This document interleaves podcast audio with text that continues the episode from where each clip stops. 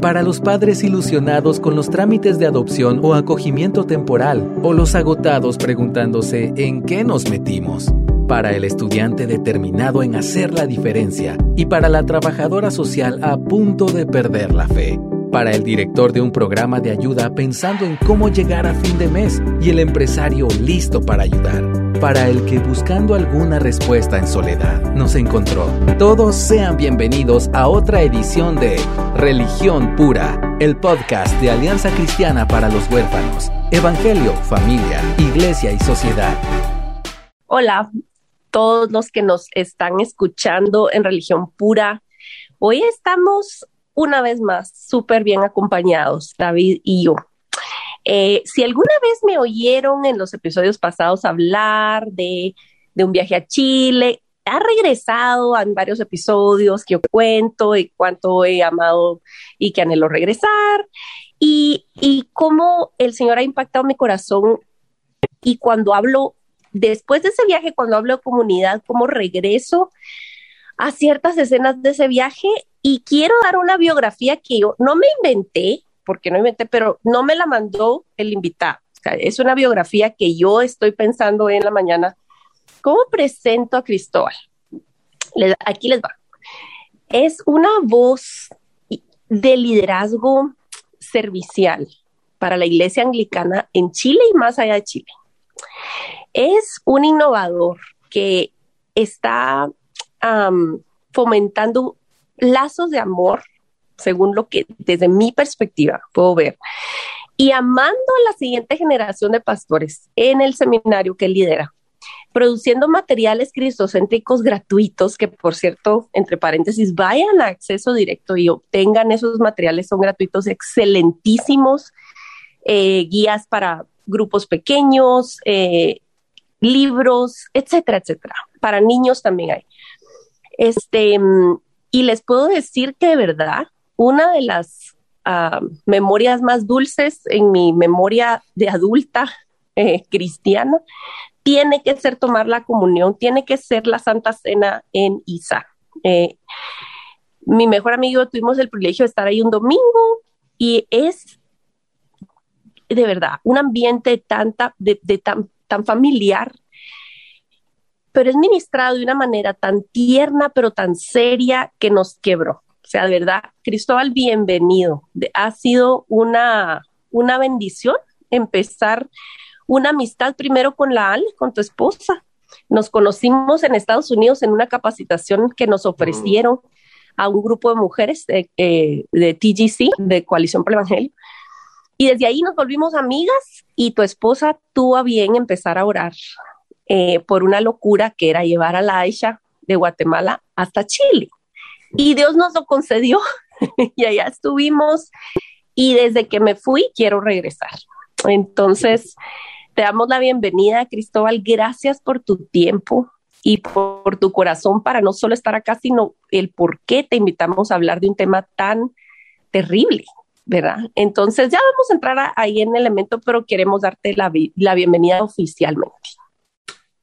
Muchas gracias, Aicha. Para mí es un gran aliento eh, saber que de alguna manera hemos podido conocernos y, que usted ha sido parte de nuestras vidas, poder conocerlas acá en Chile, poder recibirlas y, también poder em, empezar a ver lo que Dios está haciendo con estas amistades en el Evangelio a través de Latinoamérica. Eh, me siento muy bendecido y, creo que no me siento a la altura de las cosas que estuviste diciendo de mí eh, al principio, eh, y, pero, pero también las recibo con, con, gratitud en la amistad, porque finalmente la amistad en el Evangelio es eso, animarse mutuamente. y yo creo que a propósito de, de, de ánimo, se necesita mucho ánimo a los pastores y a los obreros de evangelio a través de Latinoamérica.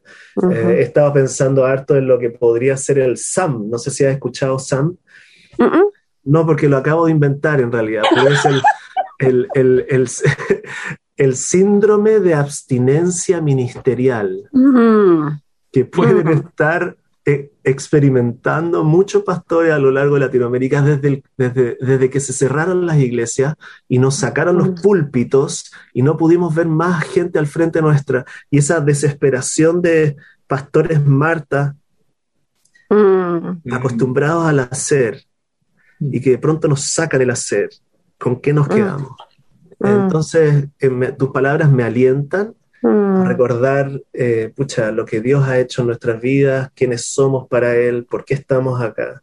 Y ese, alimento, ese alimento, desde que te conocimos, Aicha, ha sido una bendición para nuestras vidas de aliento, de inspiración, de, amistad. Así que muchas gracias por eso y esta mm. invitación hoy día también. Ay, muchas gracias, Cristóbal, de verdad. ¿Cuánto más, David, la variedad de, de acentos en religión pura? ¿Cuánto más la variedad? Me encanta, me encanta, ¿verdad? Y sabe que a veces cuando escucho un acento quiero hablar como ellos y intento y no sale muy bien, pero voy a, voy a intentar no hacerlo. El pobre David está súper chapinizado, Cristóbal. Vas a oír expresiones y, y, cantadito bien chapín en David. David es más chapín que yo. Así que bueno, muy nacido en Canadá, pero chapinísimo. ¿Y chapinísimo eh, qué sería? Guatemaltequísimo, o sea, ah, súper guatemalteco. Se me olvidó mencionar que Cristóbal mm. y la Ale estudiaron eh, parte de su preparación pastoral en Sudáfrica. Mm. Pero mira, eh, eh, digamos, habla muy bien de la gente cuando llegas a un lugar, pero no te vas nunca. o sea, están de regreso en Chile, pero el amor por Sudáfrica yo lo veo. Mm. Su hija se llama Tembela, que es una palabra sudafricana. Este, y tienen amistades a los cuales yo sé que les mandan chocolates desde Chile. Entonces, te tengo bien, bien choteada, decimos aquí en Guatemala, Cristóbal. Sí, y, especialmente en este tiempo estamos eh, orando y, doliéndonos con Sudáfrica porque están pasando este tremendo manifestación social mm. en, la parte norte de Sudáfrica con tremenda eh, manifestaciones de, nuevamente, estas que hemos estado viendo también en diferentes partes de Latinoamérica, ¿cierto? Em, miles de personas saliendo a las calles, mm. haciendo saqueos en los lugares comerciales, pero que de alguna manera refleja que la pandemia en ciertos, en ciertos países ha evidenciado eh, la mm. pobreza estructural que está sumergida y que cuando vienen los confinamientos simplemente es inaguantable. Mm. Entonces, em, estos días hemos estado escuchando testimonios terribles de Sudáfrica y hay que estar orando por esa nación. Wow, mm. gracias mm. por contarnos y, y a veces nos desconectamos y nos enfocamos tanto en nuestra esquinita, ¿verdad? Pero es necesario pues abrir mejor los ojos y los oídos. Em, y bueno, en esta ocasión este, vamos a entrar a un tema que no es muy como bonito ni, ni liviano, pero es necesario y por lo cual eh, pues yo lo he tocado en mis redes sociales y eh, vamos a comenzar a, que Cristóbal nos cuente cuál fue el motivo o qué ves tú en la iglesia, eh, especialmente pues en, en, la iglesia, en tu comunidad, la iglesia anglicana en general, Em, para poder emprender eh, eh, una conferencia para preparar pastores y alentar pastores a prevenir y a combatir el abuso espiritual, ¿verdad? ¿Y qué fue? Eh, vamos a hablar un poco del proceso y lo que expusieron. Y es, todas estas conferencias, hay, hay algunas que están accesibles en YouTube, entonces ya vamos a decir cómo llegar allá, mm. pero nos encantaría comenzar escuchando de parte tuya cuál fue la carga en tu corazón. Yo creo que, fueron diferentes, diferentes impulsos que venían de diferentes lados. Por un lado, por, un, por un, por un, en, un sentido, em, veníamos escuchando hace mucho tiempo, tanto en Latinoamérica como también en otras partes del mundo, el surgimiento de em, temas de abuso sexual dentro de grandes denominaciones históricas, Iglesia Católica, las iglesias protestantes, Em, en, Chile, los medios de comunicación nacional eh, sacaron a la luz eh, en grandes denominaciones históricas también eh, en Chile temas de mal uso de dineros, de abuso de poder, liderazgos que de alguna manera em, se evidenciaban y se muestran autoritarios, pero sin necesariamente reflejar el carácter de Cristo. Entonces yo creo que en todo el mundo, en los últimos 10, 15 años, se ha estado evidenciando la necesidad de, de que la iglesia evalúe su estilo de liderazgo, su manera de proceder, eh, y cuando ella no hace esto, es el mundo no creyente el que viene con sus luces, quizás con incluso un mayor nivel de justicia para, para, sacar y evidenciar aquellas cosas que dentro de nuestras cuatro paredes no estamos viendo. Y, y ha estado ocurriendo esto 10, 15 años atrás, los medios de comunicación ya lo sacaron a Luis y, y, hemos seguido escuchando terribles testimonios. Ahora último escuchamos de Canadá, eh, otros tipos de abusos también dentro del mundo eh, cristiano, ¿cierto? Eh, vamos a seguir escuchando. por un lado, entonces, venía esta corriente de denuncias públicas, de abuso de poder, de abuso sexual, de abuso financiero, que, que, que estaban haciendo que el tema sea algo importante. Por otro lado, la responsabilidad, ¿cierto?, como, como rector de un centro de estudios pastorales que está formando a los futuros pastores de nuestra dominación. No, conversábamos con nuestra facultad, con los profesores, y los mismos profesores estaban diciendo, este es un, este es un tema que, independientemente de lo que está pasando afuera, debemos conversar puertas adentro para que nuestros pastores sean capacitados y entiendan, no, no de una perspectiva reactiva, sino desde, desde una perspectiva proactiva, que es una iglesia segura. Por eso el tema que nosotros establecimos fue eh, una iglesia segura, proponiendo un tema positivo más que reactivo, ¿cierto? Más que una, una, una, temática de, evitando el abuso. ¿Cómo proponemos escenarios de protegidos, de, libres de, eh, donde, realmente la, atmósfera del Evangelio se siente y se percibe, y los formamos en un tiempo donde están en un proceso de formación. Entonces, por un lado venía el contexto internacional y nacional de muchas denuncias de abusos, por otro lado también la responsabilidad que tenemos los que estamos a cargo de formar a la siguiente generación, de, tocar estos temas tranquilamente, buscando expertos y, teniendo tiempo para sopesar estas cosas, antes de que ocurran en nuestra propia denominación, ¿cierto? Y, por otro lado, una línea más contingente, ¿cierto? Escuchando a ustedes en sus podcasts las reacciones, que, las conversaciones que tú tuviste en tu Instagram, ¿cierto? Eh, de abuso espiritual y también la solicitud de ayuda que surgió después de estas conversaciones que ustedes tuvieron para que a lo largo de toda Latinoamérica personas fueran al rescate de, de, de, aquellos que estaban experimentando este tipo de, abusos, no llegó hasta acá Chile y también eso ya de alguna manera sirvió como un acelerante y dijimos, ok, este es, una, es, un, es un, tema que tenemos que, que hablar una vez, hacerlo bien em, y, enfrentarlo sin tabú cara a cara.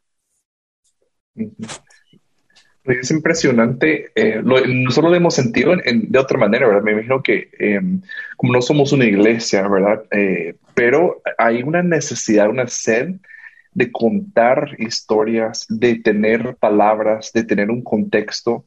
Em, es como que si muchas personas han estado sufriendo algo por muchos años y nunca supieron cómo se llamaba o, o si realmente estaba mal. Entonces, ¿cómo iniciaron el proceso dijiste que como de buscar expertos, em, ¿cómo, de qué manera se empezaron a capacitarse en esto? Porque tampoco es que hay una riqueza de recursos em, sobre esto, ¿verdad? Cursos que podríamos tomar.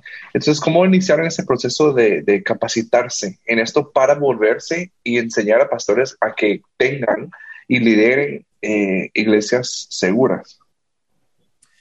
Yo creo que, que en realidad lo que hicimos con esta primera conferencia fue comenzar a aprender.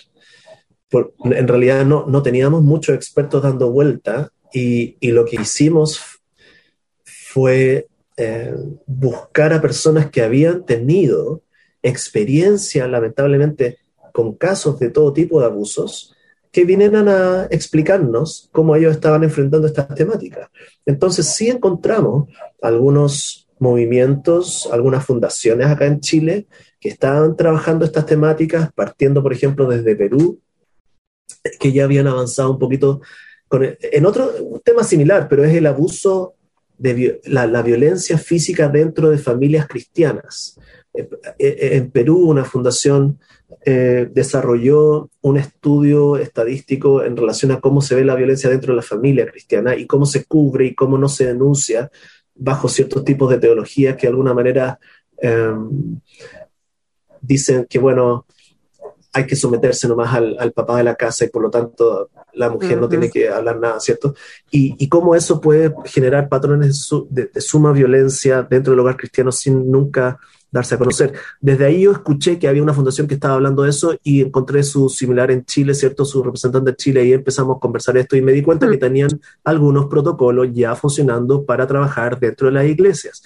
También dentro del mundo anglicano, nosotros ya sabíamos, por ejemplo, que en, en, Sydney, en Australia, ellos habían establecido tremendos protocolos para desarrollar eh, temas de iglesia segura dentro de sus propias organización, obviamente con muchísimos recursos, ¿cierto? Con mucha planificación y parte de esa influencia también nos llega a nosotros y tratamos de buscar el documento que ellos crearon y traducirlos y nos dimos cuenta que acá en Chile ya habían eh, algunos obispos trabajando con este material y también lo involucramos a, la conversación y también eh, algunos amigos abogados cristianos o abogados que habían estado caminando con víctimas de abuso o asesorando, a, por ejemplo, a la Iglesia Católica a responder a las acusaciones de mm. abuso sexual y, ayudándola, caminando con ella para enfrentar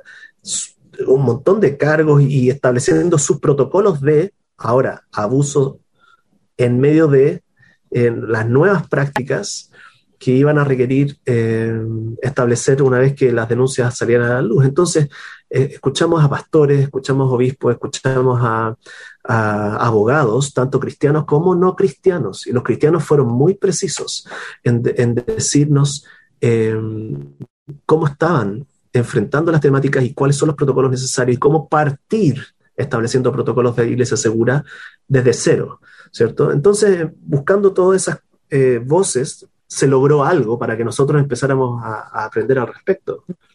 Wow. Em, yo creo que se requiere una gran humildad para poder decir, ¿saben qué necesitamos? O sea, te estás exponiendo hasta cierto punto, pues te estás, mm. estás diciendo, e, en esto estamos cortos, necesitamos primero reconocer que necesitamos aprender. O sea, que nos estés mm. diciendo, sí, sí, no, no, no, estamos organizando esto porque nosotros les vamos a enseñar. No, tú estás diciendo, no, no, nos surge aprender. O sea, eso requiere una gran, requiere una medida grande de humildad y también que la gente que ustedes invitaron, creo que es gente que parte de ahí también. Porque si te están admitiendo, nosotros pasamos por esta situación, nosotros, o sea, creo que la humildad en el liderazgo es un elemento clave para cualquier iglesia segura orgánicamente necesario para que podamos avanzar en cualquier manera. Porque sí o sí, solo el humilde es, recibe la reprensión, recibe la enseñanza, la guianza.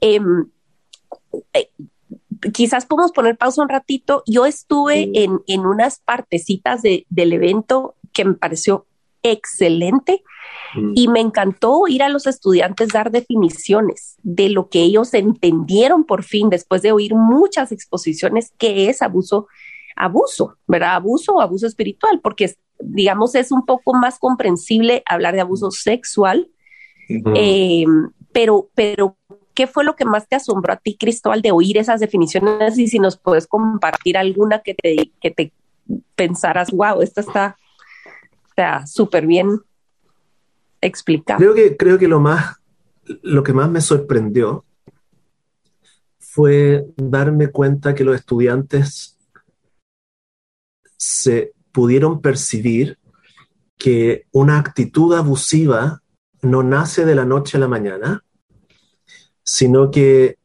todos ellos pueden llegar a generar estas actitudes abusivas a mediano o largo plazo a menos que en sus vidas tengan claramente establecido el señorío de Cristo en sus corazones y cómo ellos em, necesitan estar en constante rendición de cuentas ante el Señor y ante amigos creyentes. En otras palabras, mientras hablábamos estas cosas, vino un temor sobre los estudiantes, un temor de Dios. Y, muchos me dijeron, me preguntaban, ¿cómo puedo yo evitar transformarme en un abusador? O algunos se estaban dando cuenta, yo tengo el potencial de ser un abusador. Se dieron cuenta inmediatamente. Wow. Y, y, y no porque en sí mismos son grandes tiranos, sino porque nuestro corazón, claro. una y otra vez, tiene la tentación de esconderse, de aparentar, de temer, a, en vez de temer a los hombres y por lo mm, tanto mm. usar el ministerio pastoral para, para, establecer un castillo alrededor de mí, que, que sea mi lugar de identidad, mi lugar de seguridad, mi lugar de valor, en vez de que sea Jesucristo, como decía el apóstol Pablo, yo no estimo nada, quiero que todo esto que era para mí algo que simbolizaba reputación, que significaba poder, que significaba respeto, que significaba autorreconocimiento, lo estimo como basura. Y lo único que anhelo, decía el apóstol Pablo, es ganar a Cristo, encontrarme unido a Él, vestido de su justicia, y, todo el resto es, es basura. Entonces, el ministerio pastoral te ofrece la posibilidad de tener muchas cosas que te arman una identidad fuera de Jesucristo. Y ellos se dieron cuenta de que la posibilidad de transformarse en abusadores estaba en, en que ellos realmente pararan de mirar a Jesucristo como su única justicia y empezaran a ver el ministerio como un instrumento para su propio para su propio crecimiento en, identidad y poder y ambición y identidad finalmente. Entonces, cuando se dieron cuenta de eso, dijeron, yo soy un potencial abusador a menos que Cristo siga reinando en mi corazón y, yo una y otra vez venga ante él en humildad, en rendición y, encuentre a Jesucristo como única justicia, ¿cierto? Entonces, la pregunta fue, no al final, no, no fue una de qué tengo que hacer para que establecer mm. protocolos las preguntas empezaron a ser, ¿cómo me aseguro hoy día de que no termino allá? Y, por lo tanto fue, fue volver a simplemente a recordar, bueno, tú y yo necesitamos el Evangelio de Cristo, tú y yo necesitamos amistades que nos recuerden eh, que, que el, el, ministerio es un, e, es, es un lugar de servicio, no un instrumento para servirte a ti mismo, ¿cierto? Mm, eh, mm. y, y, el, y cómo también, volvimos una vez más al Evangelio de Cristo, cómo necesitamos recordarnos una y otra vez de que Cristo es el pastor de la iglesia, que Cristo es nuestro Señor, que no necesitamos aparentar, que no se, no ¿por qué? Porque Cristo ya nos ama, el Padre nos, nos mira con agrado. Aisha, ¿Cuánto, ¿cuánto, los pastores necesitan escuchar hoy día? Exacto. o, sea, o sea, es que llegaron a la raíz como porque podés darles un montón de estrés así, eso que dijiste, protocolos, pero llegaron al corazón de lo que necesitaban llegar. O sea, decime, David, yo quisiera que la gente te viera la cara. O sea, David tenía boca abierta ahorita. Y si ustedes necesitan ponerle pausa y regresar a oír los últimos cinco minutos, háganlo, por favor. David, ¿qué estás pensando mientras oís a Cristóbal? Justo lo que decías, es que muchas veces nos encanta en los ministerios, ¿verdad? Cinco pasos para superar esto, eh, ¿verdad? Tres, no sé qué, para... Y nos encanta y se llenan nuestros ministerios, pero lo que dijo Cristóbal, de que el ministerio nos ofrece ciertas cosas para definir nuestra identidad. ¡Hala! Eso, o sea, yo veo mm. qué cantidad de problemas en la vida de las personas y todo regresa a eso. Es un mm. problema de identidad y no estamos conscientes de que sin Cristo en el centro, cualquier otra cosa corrompe, esa corrupción se demuestra en nuestra conducta, ya que sea abuso de cualquier forma, ¿verdad? Em, y es cierto, o sea, ¿quién no tiene el potencial para ser un abusador? Y si no, y si creemos que no, no entendemos qué es el abuso, porque no es de que yo golpeo a mi esposa, ¿verdad? O sea, eso es parte de, pero no es el todo. Eh, mm. eh, eso es tan importante. Creo que eh, por eso yo, yo quería que, que, más que nuestra audiencia escuchara a Cristóbal y que les llamara la atención ir a ver esos videos de, de, de que, desarrollaron de iglesia saludable o de iglesia mm. segura, perdón, porque mm. llega al punto de decir no es ellos y nosotros, o sea, no es, uy, esos monstruos, qué horror, vamos a ponernos nosotros nuestro mazo de, de jueces no, mm. señores, ese temor que sobrecoge a un estudiante que está oyendo la verdad en mm. base a Cristo, estos días que estuvieron en ese evento, y que luego, o sea, el Señor te pone un espejo ante tu cara y te dice, hey, esa puede ser tú. O sea, fue como una cosa muy profética en ese sentido. Mm. Y por lo cual yo aprecio tanto los esfuerzos que se hacen, no solamente para equipar superficialmente, pero para hacernos regresar a la cruz y eso es lo más valioso, ¿verdad?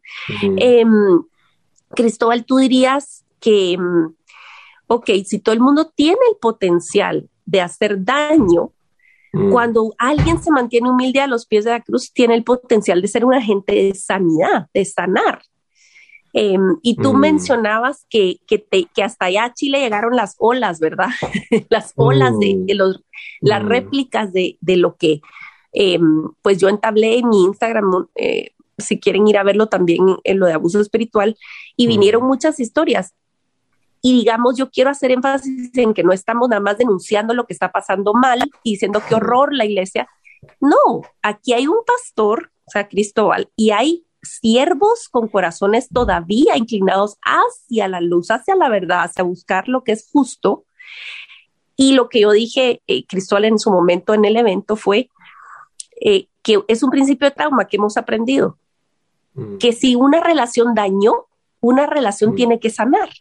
Mm. Entonces, si la iglesia dañó, la iglesia puede sanar. Y por lo mismo, cuando me venían las historias, yo no quiero hacerme la héroe porque no soy de ningún tipo. Eh, al final de cuentas, fui como un altoparlante nada más. Y lo que hice fue empezar a conectar a, a, víctimas de abusos y de historias horribles y si me lo permitían y si ellas querían, yo contactaba a amigas y hermanas de otros países donde ellas estaban en su ciudad para poder empezar a entablar relaciones con gente que yo sé mm. que es diferente. Mm. No perfecta, mm. pero diferente. Entonces de ahí es que, que eh, tu esposa, ¿verdad? Que la Ale contactó y está en contacto con varias mujeres que me contactaron en Chile, por ejemplo. Entonces, este, ¿cuál sería la mayor esperanza? Porque quizás hay gente que se siente cargada de oír esto y dice, ay, pero ¿cómo le hacemos? Yo no sé nada, yo no soy terapeuta, yo no sé. ¿Qué le dirías tú mm. a un, a un laico, o sea, a un miembro de una iglesia, a un cristiano o a un pastor que está oyendo a un líder y dice, ¿cómo hago yo para lidiar con estas historias horribles de abuso? No necesariamente sexual, de otro tipo. Mm. Este, ¿cómo puedo ser un agente de sanidad yo? Mm, Creo que eh, es muy importante poder aprender a escuchar, escuchar bien, qué es, lo que se está diciendo. Um, una de las cosas que nos, recomendaban ahí los, abogados era aprender a escuchar sin juzgar, sin, rápidamente sacar tus propias conclusiones. Eh, gente que ha sido abusada está acostumbrada a que no se le escuche bien, a que se, a que se le ningune eh, sus testimonios. Y, quizás lo primero es, escuchar. Y,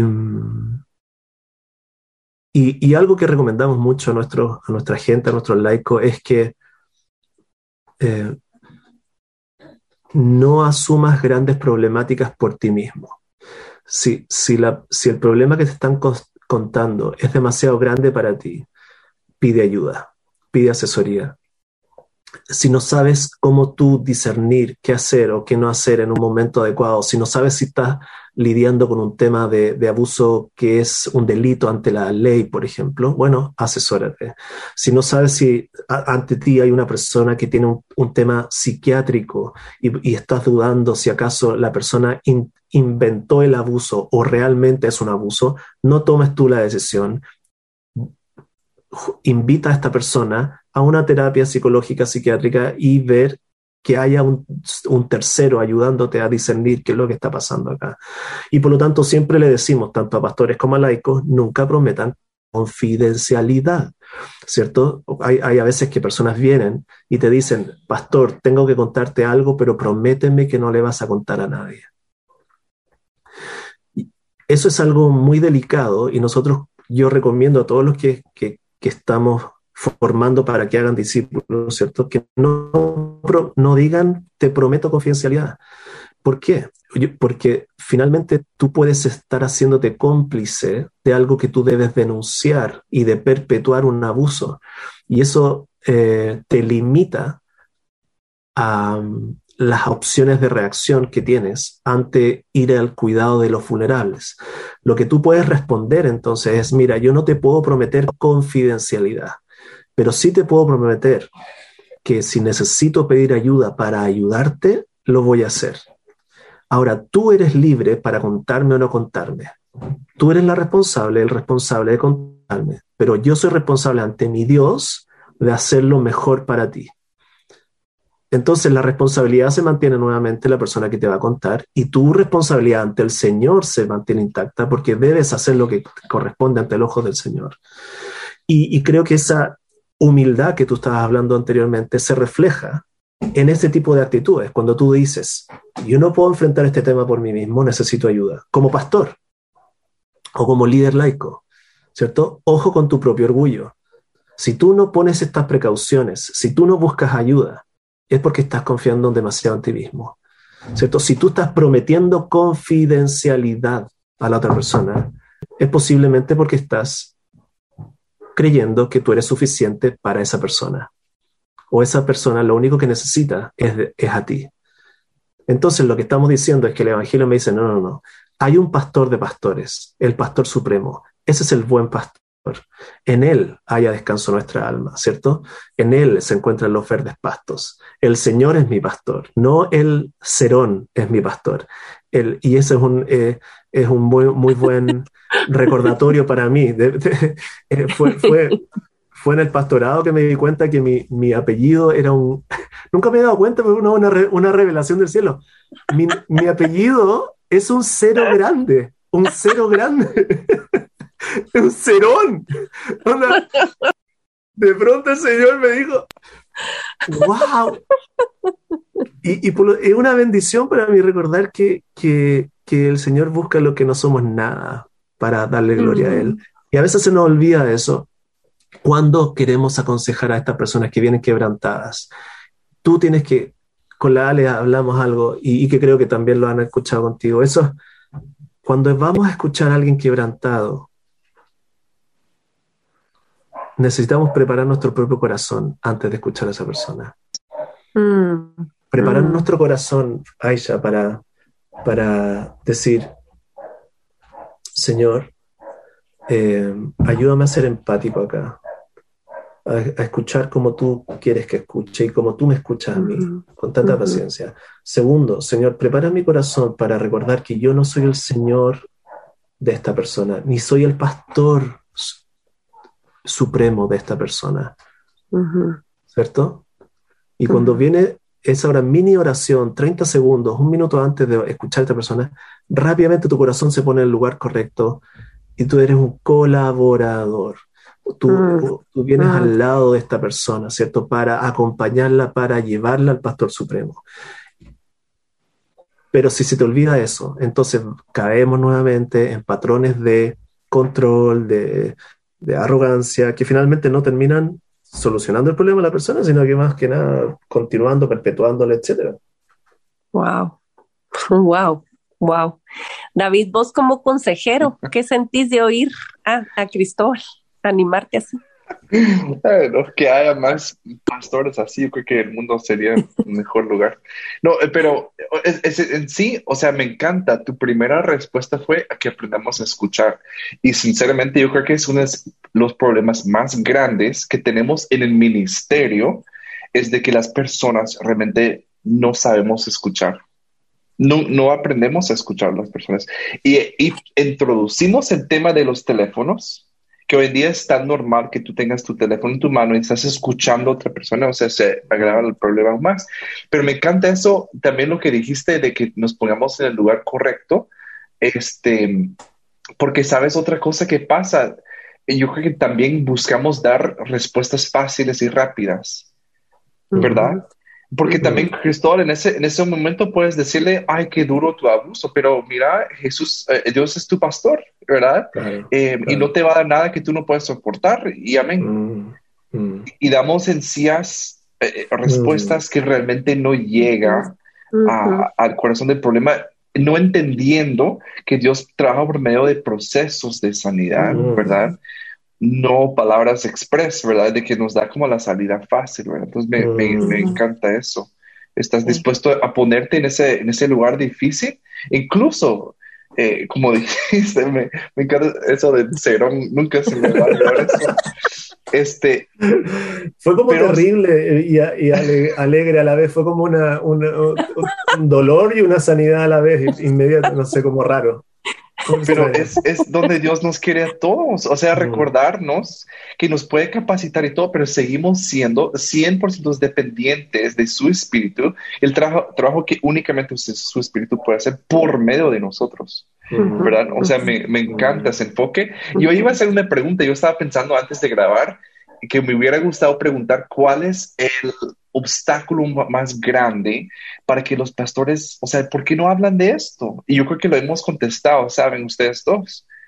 Es nuestro orgullo. De alguna forma, eh, la humildad es el camino para poder no solo darse cuenta de que esto está sucediendo, sino tomar pasos como ustedes lo han hecho eh, me encanta eso. Y vamos a continuar en, en una segunda parte de esta conversación con Cristóbal Cerón. Eh, les animamos a, regresar. Yo, de verdad, aunque yo estoy aquí mm. grabando, lo voy a volver a escuchar porque ah, varias cosas que quisiera apuntar y todo, les animamos a hacer lo mismo. Y nos vemos en la siguiente, eh, en el siguiente episodio.